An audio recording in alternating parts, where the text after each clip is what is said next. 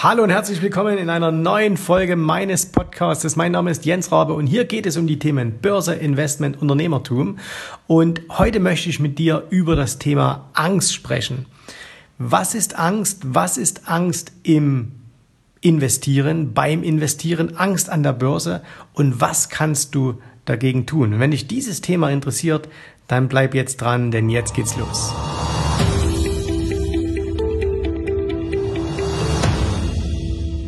Spannende Woche liegt wieder hinter mir. Ich hatte hier äh, ein großes Seminar, ähm, das größte Seminar, was wir je veranstaltet haben. Und äh, war ein ganz, ganz tolles Seminar, Cashflow-Seminar. Wir haben äh, über das Investieren gesprochen. Wir haben über die über das regelmäßige Einkommen gesprochen, was man sich an der Börse aufbauen kann. Und ich habe den Teilnehmern auch gezeigt, wie das funktioniert. Und äh, ein, ähm, ein, ein Pärchen, was an diesem ähm, Seminar teilgenommen hat. Ein Ehepaar ähm, aus Leipzig, äh, zwei Ärzte, wenn ihr hier zuhört, ganz, ganz liebe Grüße nach Leipzig. Ähm, die haben erzählt während dieses Seminars, was sie für eine Angst hatten, ihre allererste Aktie zu kaufen. Also sie haben sich mit dem Thema beschäftigt, sie haben sich mit dem Thema Börse beschäftigt und irgendwann haben sie dann gesagt, okay, jetzt, jetzt wollen wir auch mal. Und dann haben sie äh, tatsächlich ihre ersten Aktien gekauft und sie haben ähm, erzählt, wie schwer ihnen das gefallen hat, wie sie wirklich äh, jetzt mal die, die sprichwörtlichen Schweißperlen auf der Stirn hatten, wie äh, wie schwer es ihnen gefallen ist, diesen Auftrag auszulösen, ähm, um eben ihre erste äh, Aktie zu kaufen. Und das ist natürlich, äh, wir haben uns dann ein bisschen unterhalten. Und warum fällt das Einsteigern zu schwer?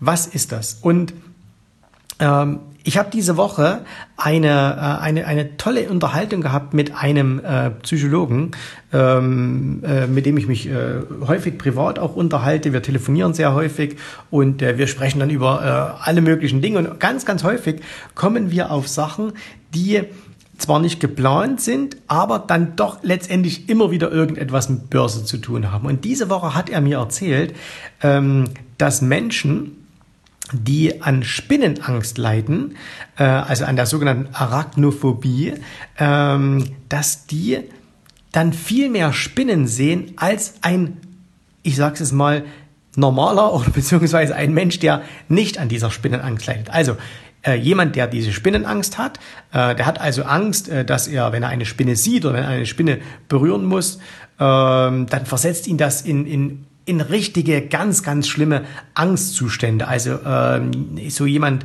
kann dann zum Beispiel schwer in einem Raum bleiben, wo er weiß, okay, da ist jetzt eine Spinne drin oder die kleinste Spinne versetzt ihn in große Ängste und er muss äh, aus dem Raum gehen. Ähm, wir kennen das, sieht immer so ein bisschen witzig aus, aber für die Menschen, die das betrifft, ist es natürlich überhaupt nicht witzig.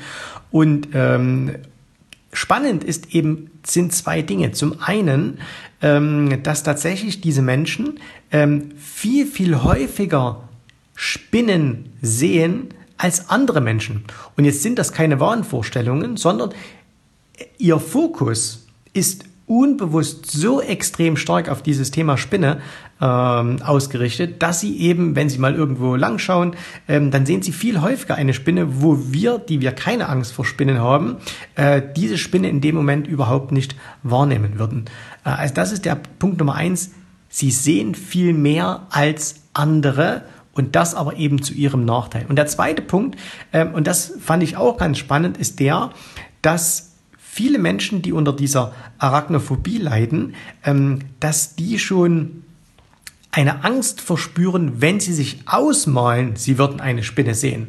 Also das heißt, wenn man zu diesen Menschen sagt, stell dir mal jetzt eine Spinne vor oder stell mal vor, du würdest jetzt eine, eine, eine Truhe aufmachen und da säße eine Spinne drin oder du machst die Tür auf und da gehst in einen Raum und da äh, sitzt dann auf dem Fußboden eine Spinne. Selbst das, das kann man messen ähm, versetzt diese Menschen schon in Stresssituationen, sie haben Angst äh, und ihr Körper beginnt eben schon ähm, stressig darauf zu reagieren. Was hat das jetzt alles mit dem Thema Börse zu tun?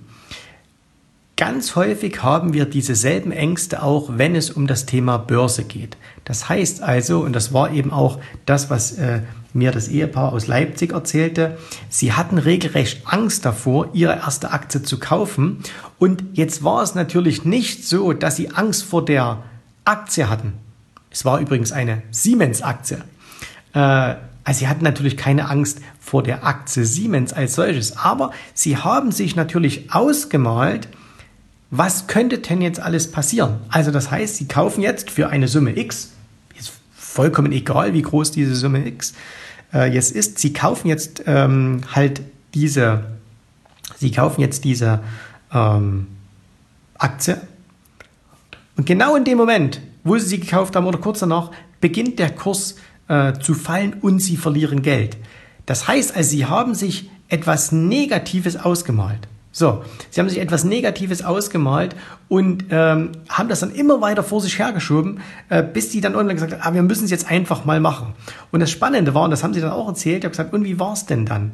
Äh, naja, dann haben sie sie erstmal gekauft, haben natürlich auch die ersten äh, Tage sehr, sehr angstvoll dann immer noch in ihre Position geschaut ins Depot und äh, dann war es aber eigentlich egal. Also das heißt, ob sie dann an dem Tag ein bisschen gestiegen ist oder ein bisschen gefallen ist, dann war diese Angst weg.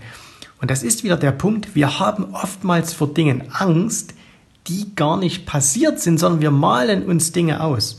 Also an der Börse ist das eben so, dass man sagt, ah, was ist denn, wenn ich jetzt gerade kaufe und ähm, wenn danach der Kurs runtergeht.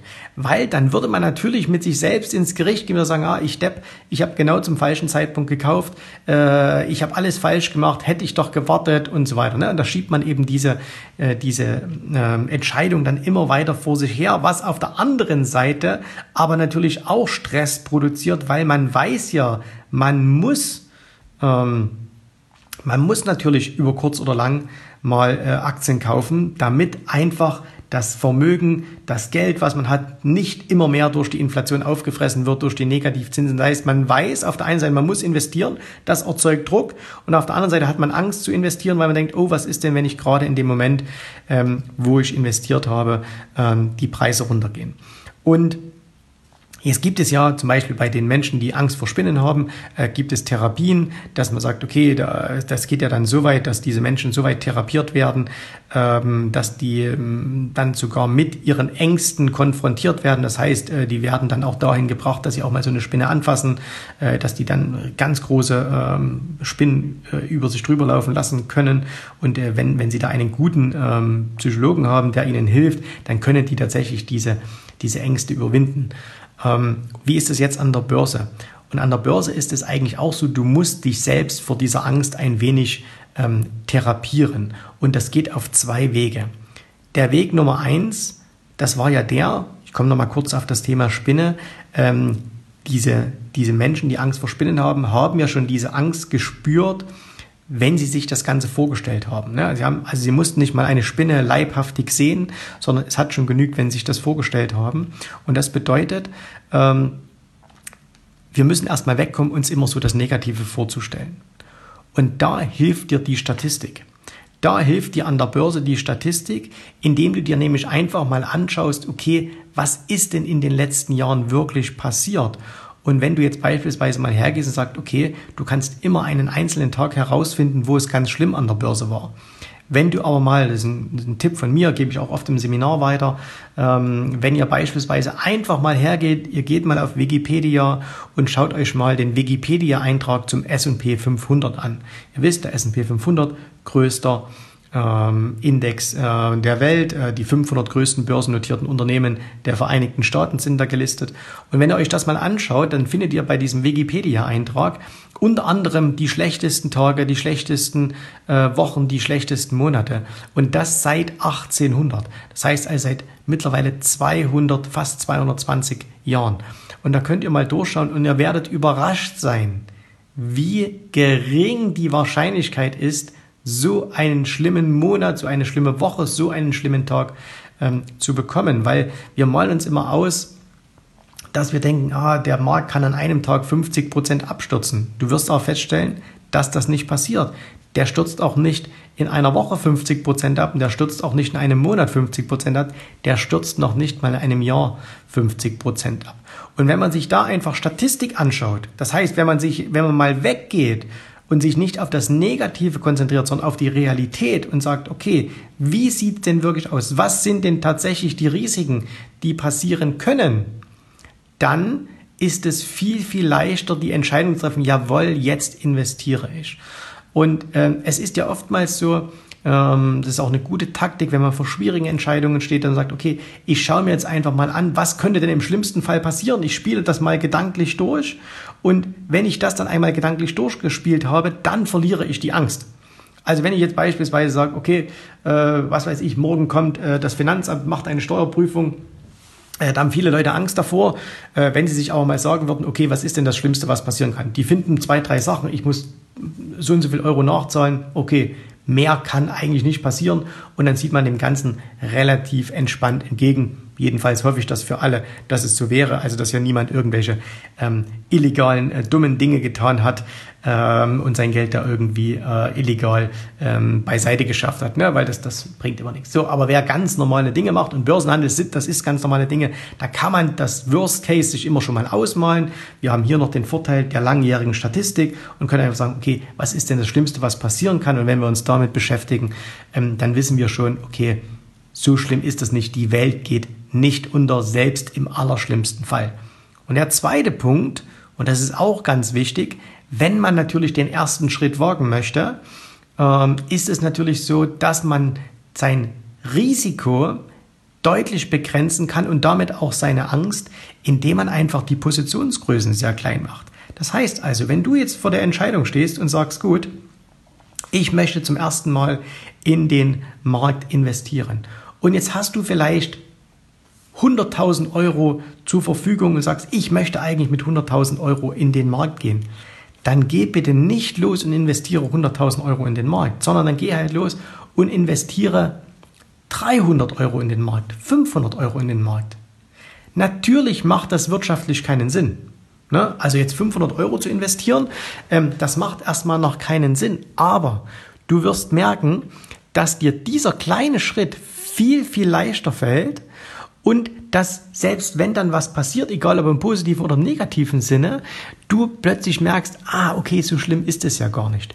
Und das ist ja ein Verhalten, was wir in ganz, ganz vielen Dingen tun. Also wenn wir jetzt beispielsweise äh, anfangen, ähm, als wir alle äh, gelernt haben, wie man Auto fährt, dann sind wir doch auch nicht mit einem äh, 700 PS Sportwagen äh, in, zur Rush Hour in eine Großstadt gegangen und auf einer dreispurigen Autobahn gefahren. Und wir sind auch nicht ähm, auf die Autobahn gegangen und äh, linke Seite und sind damit 250 oder 290 km/h auf der linken Seite lang gefahren, sondern was haben wir gemacht? Wir haben quasi ein kleines Risiko gemacht. Wir sind mit unserem Fahrlehrer gemeinsam auf einen Fahrübungsplatz gegangen. Da, wo kein anderer ist, wo nichts passieren kann. Und äh, es war aufregend genug, die Hände haben geschwitzt und alles. Aber so haben wir uns ganz, ganz langsam an das Thema herangewagt. Ähm, und so ist es mit allen Dingen. Wenn wir schwimmen lernen, äh, dann gehen wir doch auch nicht äh, ins, ins Wildwasser und äh, wo meterhohe Wellen sind, sagen so, komm jetzt probier mal, sondern da geht man doch auch erst ins Nichtschwimmerbecken, da ist ein Bademeister daneben und äh, der hilft uns, äh, passt auf uns auf, bis wir selbst diese Urängste, die in uns drin sind, überwinden und eben dann ähm, das von ganz allein machen und auch dann in tiefere Gewässer gehen können mit Wellen und so weiter und so fort. Und genau dasselbe kannst du eben an der Börse machen, indem du sagst, okay, kleine Positionsgrößen, ich taste mich quasi erstmal heran und macht das wirtschaftlich Sinn? Natürlich macht es wirtschaftlich keinen Sinn kurzfristig. Langfristig macht es enormen wirtschaftlichen Sinn, weil du damit deine Ängste überwindet. Weil dir nützt es überhaupt nichts, wenn du sagst, ich investiere jetzt die 100.000 Euro, geh da jetzt rein in den Markt und ähm, dann passiert nächste Woche was, du verlierst vielleicht 5% und siehst dich sofort äh, mit der Tatsache konfrontiert, oh, ich habe 5000 Euro innerhalb von einer Woche verloren, rechnest dir das dann hoch und denkst, wenn das jetzt noch 10 Wochen so weitergeht, ist die Hälfte meines Geldes weg. Und äh, deswegen macht also am Anfang kleine Schritte, Schaut euch Statistiken an, seht einfach, okay, was könnte denn im schlimmsten Fall passieren? Ihr werdet überrascht sein, wie wenig das eigentlich ist. Und dann könnt ihr ähm, wirklich eure Anfangsängste, wenn ihr die habt, überwinden und könnt den Einstieg ins Investieren sehr, sehr leicht finden. Und das ist jetzt vollkommen egal, ob das jetzt Aktien sind, ob das jetzt Optionen sind oder ob das vielleicht auch ETFs sind oder sonst irgendetwas.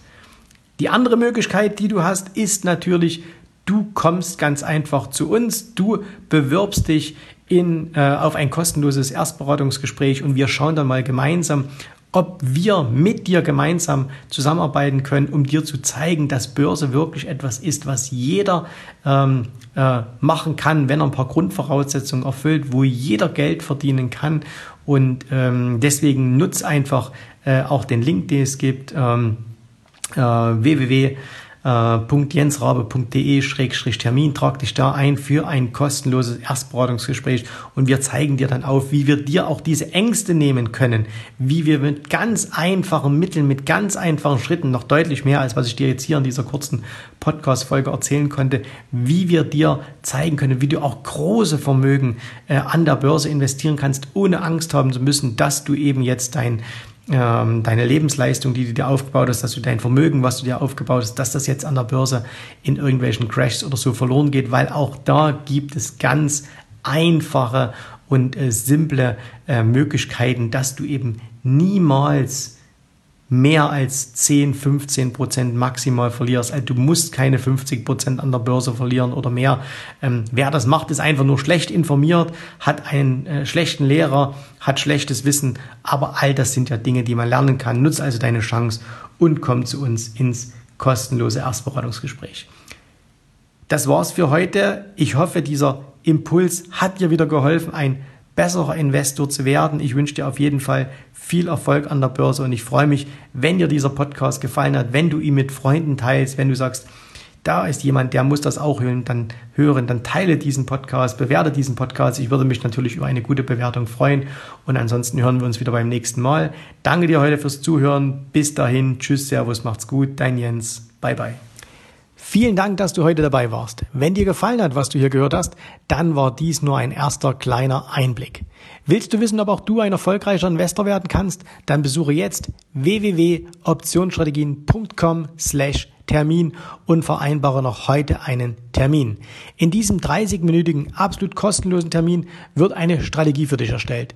Du erfährst, wie du starten kannst und wenn du schon an der Börse bist, wie du endlich langfristig Geld verdienen kannst. Bitte vergiss den folgenden Punkt nicht. Um erfolgreich an der Börse zu werden, brauchst du einen Mentor, der dir zeigt, welche Schritte du tun musst, um dauerhaft Geld an der Börse zu verdienen. Wir haben schon tausenden Menschen gezeigt, wie man die Börsen zur Erzielung eines regelmäßigen Einkommens nutzen kann. Und du kannst der Nächste sein. Geh jetzt auf www.optionsstrategien.com slash Termin und vereinbare noch heute deinen persönlichen Termin.